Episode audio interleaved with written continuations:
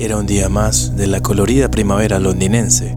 El grupo Smile estaba reunido y estaba por ocurrir un hecho determinante en la historia de la música.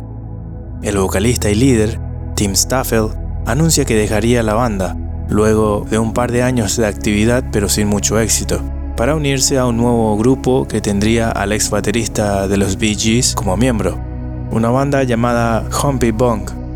Los otros dos integrantes del grupo, llamados Brian May y Roger Taylor, no sabían qué decir. Se habían quedado sin rumbo y sin vocalista, todo en un instante. Todo parecía perdido.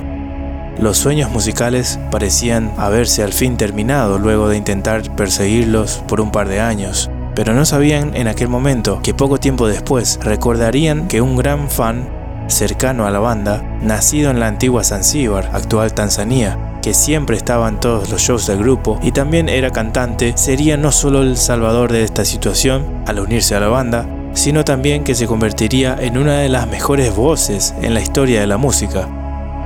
Este muchacho se llamó Farrokh Bulsara, más conocido por su nombre artístico que luego adoptó, que fue Freddie Mercury. De aquí en adelante pasan a llamarse Queen. Quedaba así entonces sellado el comienzo de esta gran historia, la historia de la banda Queen. Bienvenidos a su cuento. La historia de Queen comienza con la banda Smile, que fueron los cimientos y los comienzos de ellos como músicos. Brian May era un estudiante universitario de la carrera de astrofísica en la Universidad London's Imperial College, donde conseguiría un doctorado en esta carrera decidía formar entonces una banda de rock con su amigo Tim Staffel, un estudiante de la Universidad Ealing College of Art. Brian May era ya un joven prodigio de la guitarra, cuyas influencias eran diversas. Era un gran conocedor de la música rock y del blues. Su pasión por la guitarra despertó escuchando de pequeño a Chuck Berry y a Jimi Hendrix y creció aún más a medida que iba descubriendo a más artistas y bandas como Moody Waters, The Rolling Stones, Cream, Little Richard, B.B. King, Led Zeppelin, Procol Harum, Yes, Pink Floyd, entre tantas otras. May tenía un hambre voraz por el rock. Tomaba lo que más le gustaba de cada banda y artista y lo adoptaba en su mente para crear un concepto propio de lo que quería construir musicalmente. Estas dos le sirvieron para convertirse en uno de los mejores guitarristas de todos los tiempos. En cambio, su amigo Staffel era un bajista y cantante que tenía influencias iguales y bastante similares a la de Brian May, y juntos coincidieron en la banda llamada 1984, llamada así por el libro del escritor George Orwell. Se disponen aquí a reclutar a un baterista, el anuncio decía, estamos buscando un baterista para una banda de rock, alguien que suene como una mezcla de Ginger Baker y Mitch Mitchell. Ginger Baker era el baterista de la legendaria banda británica Cream y Mitchell era el baterista de la banda de Jimi Hendrix, como habrán escuchado ya en el cuento de Hendrix que publiqué hace poco. Este anuncio es leído por un joven estudiante de odontología de la Escuela de Medicina del Hospital de Londres y acude al llamado del deber, era un baterista que ya estaba en un grupo llamado Reaction, pero que estaba buscando cambiar de aires. Este chico tenía el nombre de Roger Meadows Taylor, más conocido como Roger Taylor. Se reunieron los tres por primera vez en el salón de música de la Universidad de Bryan a hacer una sesión de jam y enseguida se dieron cuenta de la química sonora que tenían. Desde allí comenzaron a grabar canciones, aunque no fueron muchas y tampoco relevantes, ya que no sonaban en radios. Sus seguidores describían el sonido de la banda como una fusión entre Led Zeppelin y Yes.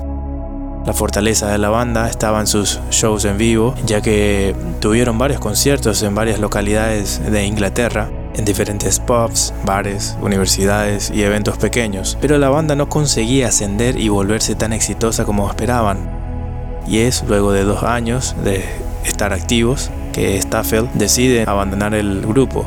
La banda tenía varios amigos que hacían siempre sugerencias para la banda sobre cómo podrían mejorar y que siempre estaban en los shows. Uno de ellos era justamente Freddie Mercury, que era un joven estudiante de la carrera de arte y diseño gráfico de la Escuela de Arte de Ealing en Londres, la misma que Staffel en aquella época, y hasta fue su compañero de habitación en la universidad, así que eran muy buenos amigos. El joven Freddy seguía a Smile a todas partes. Eh, Roger Taylor inclusive le dijo a Brian varias veces, en modo de broma, que él notaba lo desesperado que Freddy estaba por unirse a la banda, pero siempre respetaron a Staffel hasta que éste renunció. Freddy en este par de años también se mantuvo ocupado ya que escribía artículos para algunos periódicos de Londres, también creó una modesta línea de ropa sin mucho éxito y formó parte de algunas bandas llamadas Ibex, Sour Milk Sea y Wreckage. Inclusive Staffel había invitado a Freddy a unirse como segundo cantante de la banda, pero Freddy, siempre orgulloso, no se lo dijo en aquel momento, pero él quería ser el único cantante de Smile. En estos años, todos estos jóvenes músicos pasan por difíciles momentos económicos, como la mayoría de los británicos de la época. Entonces comienzan Freddy y Roger a vender ropa usada en el mercado de Kensington. Bueno, pero volviendo a la historia, se da entonces la separación de Staffel, entonces Brian y Roger enseguida se acuerdan de Freddy, quien ya tenía también experiencia como cantante, y si bien iban a necesitar incorporar a un bajista, ya que Staffel cumplía ambos roles y Freddy no, pero Freddy también tocaba el piano, así que fue un elemento más a favor de su incorporación. En realidad fue el mismo Freddy el que se auto unió a la banda luego de que él le diga a Brian y Roger que la banda no podía terminarse ahí que tenían que seguir y que no necesitaban buscar ya que él mismo iba a cantar para la banda. Brian y Roger aceptaron sin mucho pensarlo. Poco después deciden inclusive cambiar el nombre de la banda a Queen, que sigue vigente hasta hoy. El nombre fue una idea de Freddie Mercury, así como también el logo de la banda, creación de Freddie, que como dije antes era un estudiante de arte y diseño gráfico. Luego se vieron en la misión de encontrar a ese cuarto integrante para el bajo, estuvieron varios meses con bajistas temporales haciendo shows y tras audicionar a varios bajistas encuentran al indicado en 1971, el último ingrediente, el que faltaba, pero no menos importante, llamado John Deacon. Comienzan desde aquí a construir el sonido de la banda, ya que los cuatro tenían influencias similares, pero no todas coincidían ya que los cuatro eran muy conocedores de la música rock y del blues norteamericano y también de las bandas británicas, pero los gustos siempre varían en una banda y eso fue fundamental para esta banda, ya que eso inspiró a cada integrante a sacar lo mejor de sí mismo a la hora de componer y crear música. Cada uno aportó importantísimas canciones para la banda y eso muy poca gente sabe. Todos pensaban que Queen solo se trataba de Freddie Mercury, pero no es así. Eran cuatro super músicos con mucho talento y gran capacidad creativa. Y es por eso que tengo que destacar a cada uno de ellos. Por ejemplo, Roger Taylor es considerado uno de los mejores bateristas de todos los tiempos, no solo por su excelente ejecución del instrumento, sino por su capacidad creativa a la hora de componer canciones y también en su faceta como cantante de apoyo. No muchos bateristas pueden decir que cuentan con estas virtudes él compuso varios hits de la banda, como por ejemplo las canciones I'm in Love with My Car, Sheer, Heart Attack, Radio Gaga, A Kind of Magic, These Are the Days of Our Lives y Heaven for Everyone, el corte más exitoso del disco Made in Heaven. La prestigiosa revista Rolling Stone lo posicionó en el puesto número 14 en su ranking de los mejores bateristas de todos los tiempos, un dato no menor. Por otra parte estaba el bajista John Deacon, quien también en algunas grabaciones de la banda se desempeñó como guitarrista rítmico para Brian May, ya que el primer instrumento que aprendió a tocar John fue la guitarra. También fue tecladista de la banda, demostrando ser una pieza vital en el funcionamiento de Queen, y lo que mucha gente no sabe es su capacidad creativa, ya que él compuso famosos hits de la banda como You're My Best Friend, Spread Your Wings y los super hits como Another One Bites the Dust, I Want to Break Free y Friends Will Be Friends, que son tres de las mejores y más conocidas canciones de Queen. Otro dato es que John Deacon tenía un gran conocimiento sobre electrónica y él mismo construyó varios equipos electrónicos para la banda. Quizás el más conocido fue el amplificador bautizado como DC Amp utilizado por Brian y él al final de Bohemian Rhapsody y su videoclip y que también estuvo en varias grabaciones y hasta conciertos. Su bajo es utilizado como el instrumento líder en varias canciones, algo no tan usual en el rock. Luego en guitarras contaban con uno de los mejores que existe, el gran Brian May, quien desde niño tenía dos pasiones, la música y la astronomía. Nunca descuidó a ninguna de las dos. Su primer instrumento fue un ukelele, pasó también por la guitarra criolla, pero cuando entró en contacto con la eléctrica se dio cuenta que ese era su sonido, el que había buscado por tanto tiempo. Obtuvo su licenciatura en física y astronomía en el Imperial College de Londres en 1968 y su doctorado tomó más tiempo. Comenzó su investigación y casi logró terminarla, pero por compromisos con Queen, que comenzaba ya a ser una banda muy laboriosa y solicitada, nunca tuvo el tiempo de darle los toques finales, entregar su tesis. Todo esto recién pudo hacerlo en el año 2007, cuando logró entregar y presentarlo. Le tomó 30 años, pero para mí eso no importa. Lo que importa es que Brian May es PhD en astrología. Volviendo a las guitarras, Brian May construyó su primera guitarra eléctrica a los 16 años de edad junto a su padre, que era ingeniero eléctrico. La bautizó como The Red Special o The Old Lady. Decidió construirla ya que no contaban con el dinero para comprarse las costosas Gibson o Fender que estaban de moda. Algo curioso era que no usaba púas convencionales, sino que en lugar de eso utilizaba monedas, ya que él decía que le daba un sonido más puro y limpio a la guitarra. Luego, con los años, fue adquiriendo guitarras acústicas y eléctricas de todas las marcas posibles. Hoy su colección es impresionante y más que abundante, pero su Red Special es sin dudas la más importante de todas, ya que tiene un valor sentimental mucho mayor que cualquier otra. Brian fue el compositor principal de hits como We Will Rock You, Hammer to Fall y The Show Must Go On. Y por último, pero no menos importante, la fuerza creativa y escénica, ese fenómeno llamado Freddie Mercury, quien con su potente y única voz y su ejecución del piano logró completar y catapultar a Queen a la fama mundial. Aparte de sus aportes con el nombre y el logo de la banda, también compuso los éxitos como Bohemian Rhapsody, We Are the Champions, Somebody to Love, Don't Stop Me Now, Innuendo y Crazy Little Thing Called Love.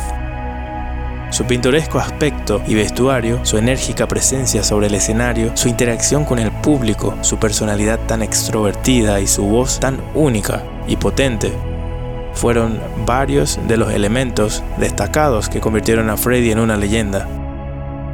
Quizás por todas estas cosas es el más reconocido integrante de la banda, pero como dije antes, los cuatro tuvieron cruciales aportes para con la banda y son de los mejores ejemplos de que el trabajo en equipo al lado de las personas correctas puede dar los mejores resultados en cualquier cosa a la que te dediques.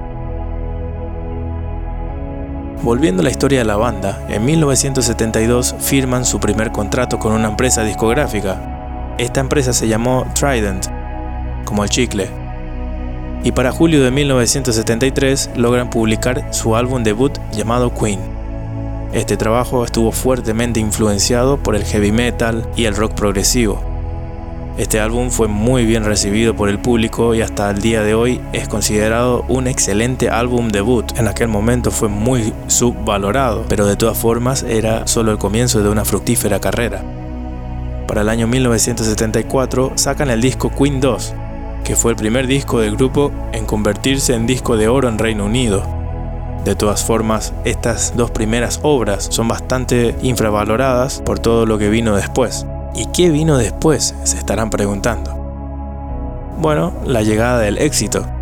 Sacan en 1975 el tercer disco llamado A Night at the Opera, un álbum muy trabajado y complejo en el cual se probaron muchísimas variantes de sonoridad y jugaron con muchos elementos para construir cada detalle en cada canción y como resultado de varias semanas de trabajo y grabación se obtuvo como resultado el sencillo del disco llamado Bohemian Rhapsody una canción tildada de ópera rock, algo hasta aquel momento inexistente.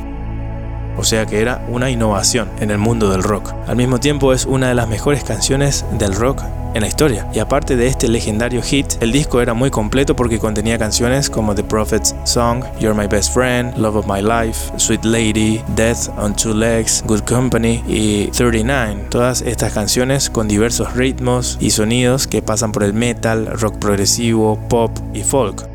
Fue un disco sumamente vendido, alcanzó el nivel de disco de platino en Reino Unido y de triple platino en Estados Unidos. Luego de esto viene la promoción de este álbum a través de la gira internacional A Night at the Opera Tour, que duraría más de un año.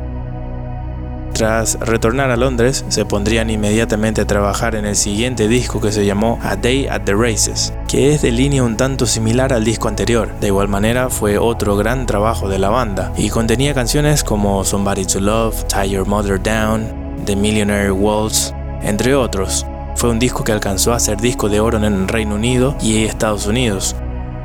Para promocionar este trabajo, se embarcan en una nueva gira internacional llamada A Day at the Races Tour, que inicia en 1977. En esta gira estrenan también una escenografía nueva, más exuberante y vistosa, algo que otros grupos también comenzarían a imitar de aquí en adelante. Este aporte mejoró la calidad de los shows en el mundo y en la industria de la música, dándole un toque más espectacular a los conciertos. También en este periodo surgen rumores de separación, luego de que Roger Taylor publicara un álbum en solitario. Pero estos rumores siempre estuvieron persiguiendo a la desde casi sus inicios, así que nadie le daba demasiada importancia.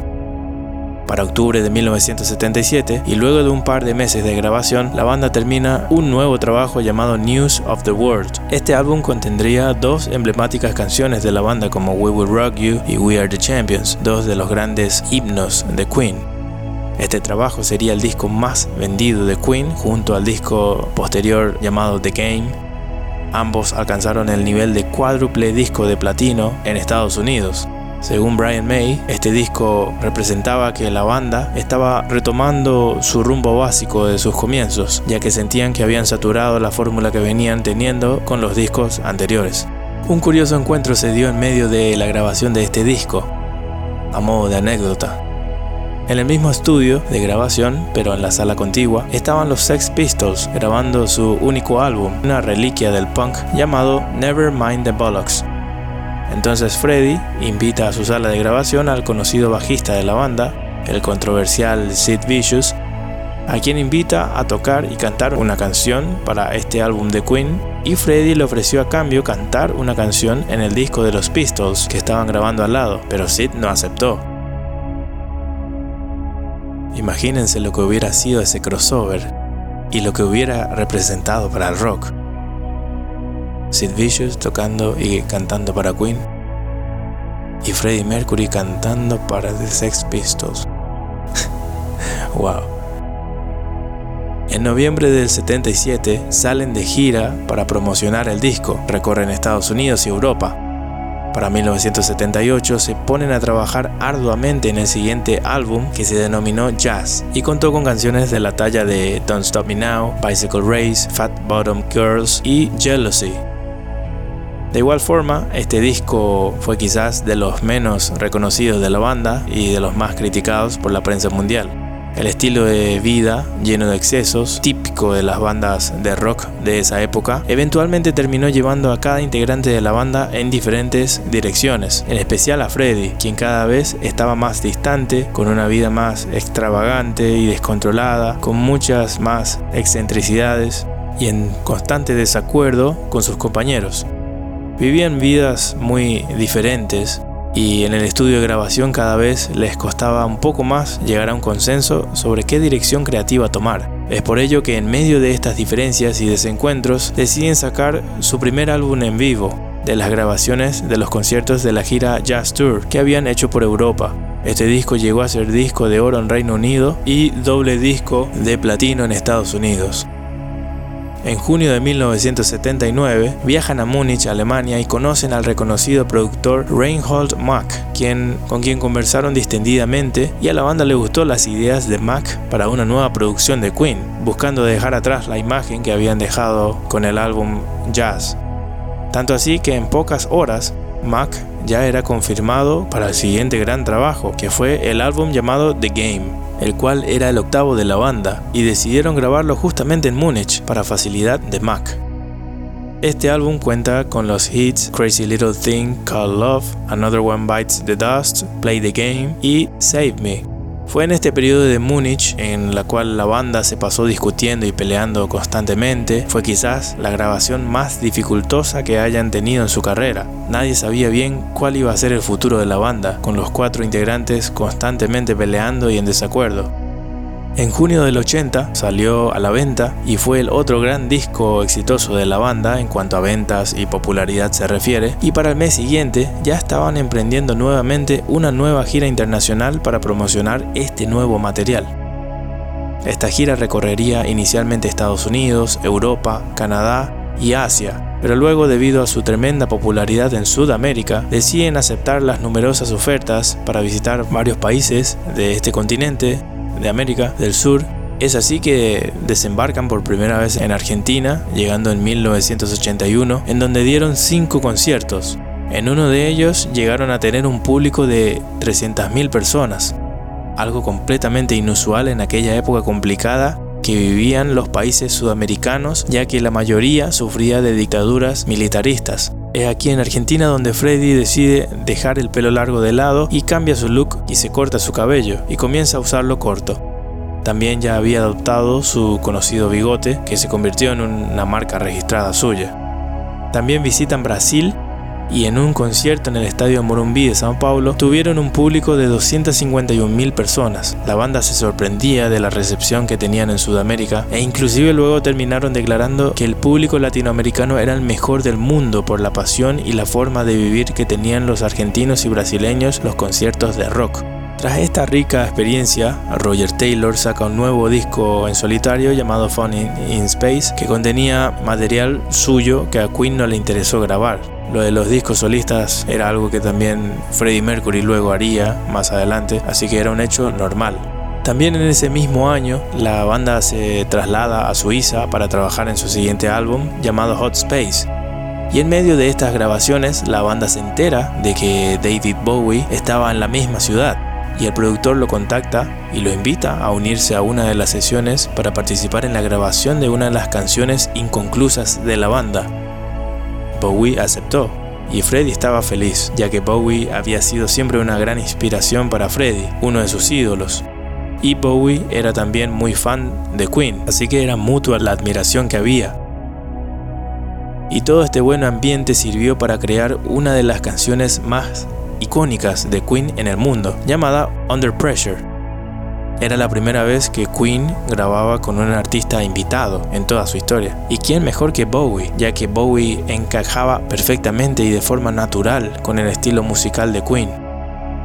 Mientras se editaba y preparaba este disco, la discográfica de la banda decide publicar el primer disco compilatorio de la banda llamada Greatest Hits, Grandes Éxitos, lanzado el 3 de noviembre de 1981. La curiosidad de este disco cuál es? Que fue no solo el disco más vendido de Queen, sino que fue el disco más vendido en la historia del Reino Unido, superando inclusive al Sgt. Pepper de los Beatles y siendo 11 veces disco de platino, un récord absoluto. A fines de noviembre, la banda se presenta en Montreal, Canadá, y aquí se graba el show para luego ser lanzado en formato VHS bajo el nombre de We Will Rock You en el año 1984 y en formato DVD llamado Queen Rock Montreal en el año 2007 en una calidad mucho más superior y en lo personal es la versión que más me gusta ya que fue un show muy completo de la banda. Finalmente en 1982 aparece el álbum Hot Space con un sonido mucho más pop los trabajos anteriores. De igual forma, fue muy poco exitoso en ventas y fue el peor desde el segundo álbum de Queen, y este hecho contrastaba bastante con el éxito individual que tenía la canción Under Pressure en las radios de todo el mundo. En Sudamérica fue la canción más popular en radios en ese año. Meses después, en abril, comienza la gira de promoción llamada Hot Space Tour, Hot Space Tour, que pasó por Estados Unidos, Europa y Japón. En uno de los conciertos por Reino Unido se aprovechó para filmar y grabar el show en las afueras de Londres en el National Bowl. Se lanzó posteriormente en el 2004 en formato DVD bajo el nombre Queen on Fire Live at the Bowl. Esta gira curiosamente fue el último viaje de Queen a Estados Unidos, Siempre quisieron volver, pero ya nunca más volverían por cosas de la vida. Al terminar esta gira, la banda está agotada y exhausta después de 10 años intensos viviendo solo en grabaciones y giras sin parar. La banda decide no involucrarse en nuevos proyectos y eventos para tomarse un merecido descanso, por lo que el año 1983 fue un año casi sabático para la banda, para los últimos meses de aquel año 1983, ya descansados y renovados, se juntan a grabar un nuevo disco, que sería el undécimo disco de Queen, llamado The Works, el cual vio la luz en febrero de 1984. En Reino Unido alcanzó a ser disco de platino. The Works contenía otros hits de la banda como Radio Gaga y I Want to Break Free, que causaron furor y fue un fenómeno no solo en Latinoamérica, sino que en todo el mundo. Fueron las grandes canciones de aquel año. Otras grandes canciones del disco fueron Hammer to Fall y It's a Hard Life. En septiembre de 1984 comienza la nueva gira mundial denominada The Works Tour, es aquí en donde la banda, impulsada por aquellas buenas sensaciones que tuvieron en su paso por Sudamérica, deciden volver y también visitar países poco frecuentados por bandas de rock en aquel entonces, como lo eran países de África y Oceanía. En África actuaron en medio de la crisis del apartheid, por lo que la banda entró en la lista negra cultural de la ONU y también recibió sanciones del Sindicato de Músicos Británicos, con los años, la banda se arrepintió de presentarse en el momento equivocado en ese continente.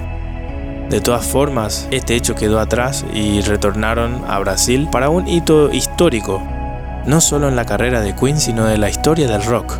Participan de la primera edición de uno de los conciertos más icónicos e históricos del rock, el legendario Rock in Rio. Llegaba la hora y las máquinas de humo estaban al máximo dando un efecto pantalla sobre el escenario. Las luces multicolores estaban mostrándose a un ritmo frenético en todas las direcciones. Las 350.000 almas que estaban con el corazón en la boca porque sabían que ya era la hora pactada, estaban vibrando sin parar. En medio segundo todo cambia y las luces apuntan al centro del escenario a través de la pantalla de humo se visualizan tres siluetas. Eran Freddy, Brian y John. Más atrás estaba en la batería sentado Roger. Los cuatro estaban vestidos con un vestuario mayoritariamente blanco, una de las pocas veces en la que los cuatro coincidieron. El público estalla de euforia y una explosión de sonidos entre aplausos y gritos marca que el show comienza comienzan con la canción Machines y de allí en adelante fueron casi dos horas de un concierto sin descanso, quizás el más enérgico de todos por parte de Queen. Estaban motivados de estar allí y sentir todo ese amor hacia ellos y tan increíble acompañamiento del público en cada canción, en cada letra. Sin dudas, de las experiencias más memorables en la historia del rock fue aquella presentación allí en Río, en su mejor momento. Llegaron a Brasil en medio del revuelo que causó la confirmación de la participación de la banda junto a también otras grandísimas bandas de aquella primera edición como fueron ACDC, Iron Maiden, Yes, Scorpions, Rod Stewart, The B-52s, Ozzy Osbourne, Whitesnake, George Benson, James Taylor, The Go-Go's y bandas locales como Barón Vermelho, Paralamas Tu Suceso, Rita Lee, Blitz, Erasmo Carlos, Ney Mato Grosso y tantos otros artistas. Hoy en día es conocido como el festival de música más grande del mundo o uno de los más grandes. El empresario Roberto Medina fue el responsable de esta legendaria fiesta en medio del comienzo de la democracia en Brasil. Era una absoluta celebración. Todo esto sucedió entre el 12 y el 19 de enero de 1985.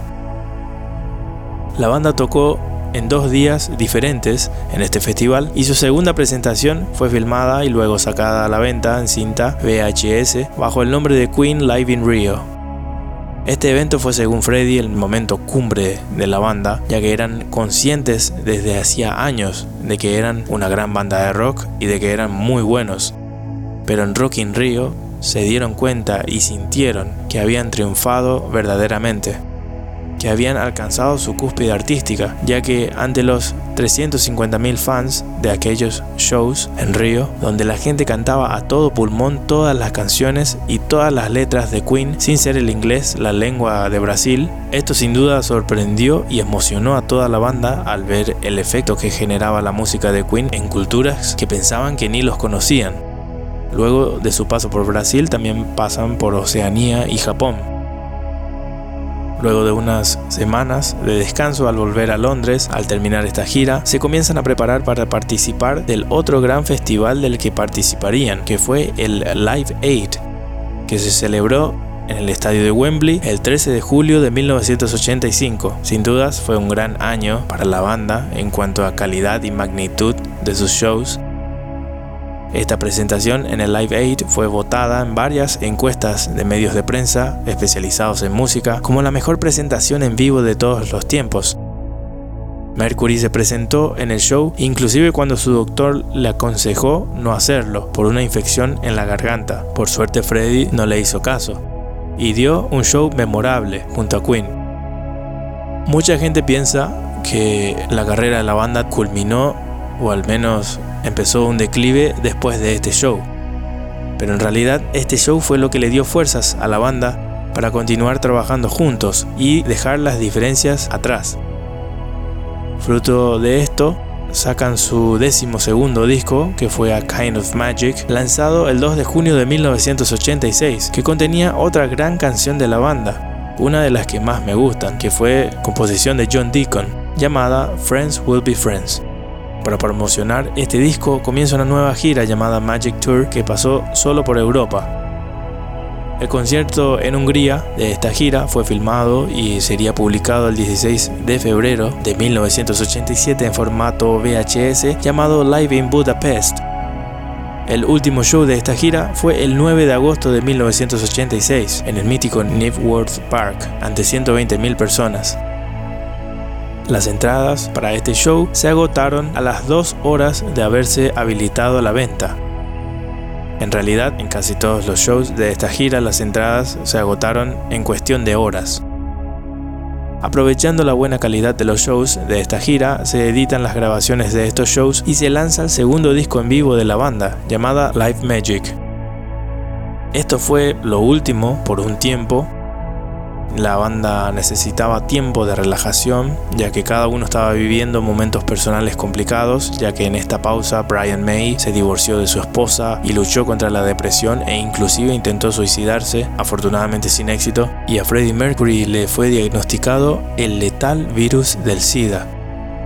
Fue uno de los primeros famosos en el mundo en contraer este virus y como en aquella época la enfermedad era nueva, era absolutamente mortal, ya que no había tratamiento ni mucha información acerca de ella. Freddy estaba desesperado. Se dio cuenta de que le quedaba poco tiempo. Decide aprovechar su tiempo al máximo y saca su segundo álbum en solitario y también el décimo tercer álbum de la banda llamada The Miracle o El Milagro que quizás no tenga hits de la banda, pero tuvo un sencillo que fue la canción I Want It All, que se conoció bastante en aquel año. Para este álbum no hubo gira, ya que Queen no volvería a dar shows ni presentarse en varios años a raíz del debilitamiento de Freddie. Pero Fred hace un último esfuerzo e insiste a la banda para grabar un último disco. Él ya veía el final, pero quería dejar registrada su voz una vez más. Es así como nace el último trabajo de la banda, el álbum Innuendo, lanzado en 1991. Freddy hizo un gran esfuerzo físico para completar este disco porque ya se lo veía muy demacrado y muy mal de salud, pero sus ganas de plasmar su talento por última vez fueron mucho más grandes. Este gran trabajo fue un éxito en Reino Unido, alcanzando a ser disco de platino y algunas canciones de este disco sonaron en todas las radios de todos los continentes. Este disco contenía canciones como Innuendo, The Show Must Go On y These Are the Days of Our Lives. Fue lo último de este gran cuarteto, de los más prodigiosos que vio el rock y la humanidad. A los 45 años de edad, un 24 de noviembre de 1991, Farrokh Bulsara, alias Freddie Mercury, perdía su batalla contra el SIDA y por complicaciones de este síndrome pierde la vida y acaba su historia en esta tierra. De aquí en adelante pasa a convertirse en leyenda. Queen intentó continuar como banda, inclusive hasta hoy, pero ya nunca nada volvió a estar ni medianamente cerca del nivel que alcanzaron con Mercury. Poco después de la muerte de Fred, la canción Bohemian Rhapsody fue utilizada en la escena inicial de la película El Mundo según Wayne, y gracias a este hecho, se convierte en una fiebre mundial que dispara las ventas de aquel sencillo y de aquel álbum A Night at the Opera, y volvió a sonar la canción en todas las radios del mundo, Volvía la fiebre de Queen meses después de su muerte, como también a fines del 2018, cuando se estrena la biopic de Freddie Mercury que se llamó Bohemian Rhapsody, tal como su más grande hit. Y nuevamente, 27 años después de su muerte, se apoderaba del mundo la nostalgia mercuriana y por el gran pasado de Queen, algo que hasta hoy sigue siendo parte del mundo, ya que en la vida nos acostumbramos a vivir sin las estrellas de rock que admirábamos, los vimos morir y abandonar este mundo, como cualquier otro mortal. Y luego de sus muertes, el arte de estos parece apreciarse y valorarse aún más, quizás porque recién en ese instante somos conscientes de que se acabó, de que ya no volveremos a escuchar sus voces más que en sus canciones y registros audiovisuales que vagan por el universo de la Internet. Es una extraña sensación esa nostalgia hacia los músicos que perdemos. Aquel joven artista oriundo de Zanzíbar, actual Tanzania, cuyos humildes orígenes impedían imaginar que alcanzaría todo lo que alcanzó, tan fanático siempre de Elvis, The Beach Boys, Jimi Hendrix, Led Zeppelin, The Beatles, The Rolling Stones, The Who, David Bowie, Pink Floyd y tantos otros artistas de todos los géneros musicales, ya que Freddie era un joven muy culto, era una esponja que absorbía todo el conocimiento musical diverso que se le cruzaba enfrente. Aquel joven culminaba su viaje en esta tierra, según el libro Guinness de los Records, Queen es la banda que más tiempo en toda la historia ha pasado en el primer puesto de los discos más vendidos del Reino Unido, sumando todos sus trabajos, alcanzando así un total de 1.322 semanas, que si lo convertimos a años, serían 26 años en total. Prueba fiel de que Queen es una de las bandas más queridas de todos los tiempos. Sin dudas, estos chicos nunca se imaginaron aquel día en el que Staffel abandonaba Smile, que todo se estaba por acomodar para empezar a mejorar, y que el universo les había hecho un favor. No sabían en ese instante que iban a llegar a convertirse en una de las bandas más importantes y completas en la historia de la música moderna. Así que la moraleja es que cuando sientan de que todo parece estar yendo mal en sus vidas y que están sufriendo hechos desafortunados de cualquier tipo, recuerden que la suerte de cada persona puede cambiar de un día para otro y que hasta el sueño más utópico que tenemos a veces se cumple y a veces inclusive exceden nuestras expectativas y vivimos cosas más grandes, cosas inimaginables tal como Queen, la reina del rock and roll. Pero por favor, no se tomen todo tan en serio. Al final, estos siempre son solo puros cuentos.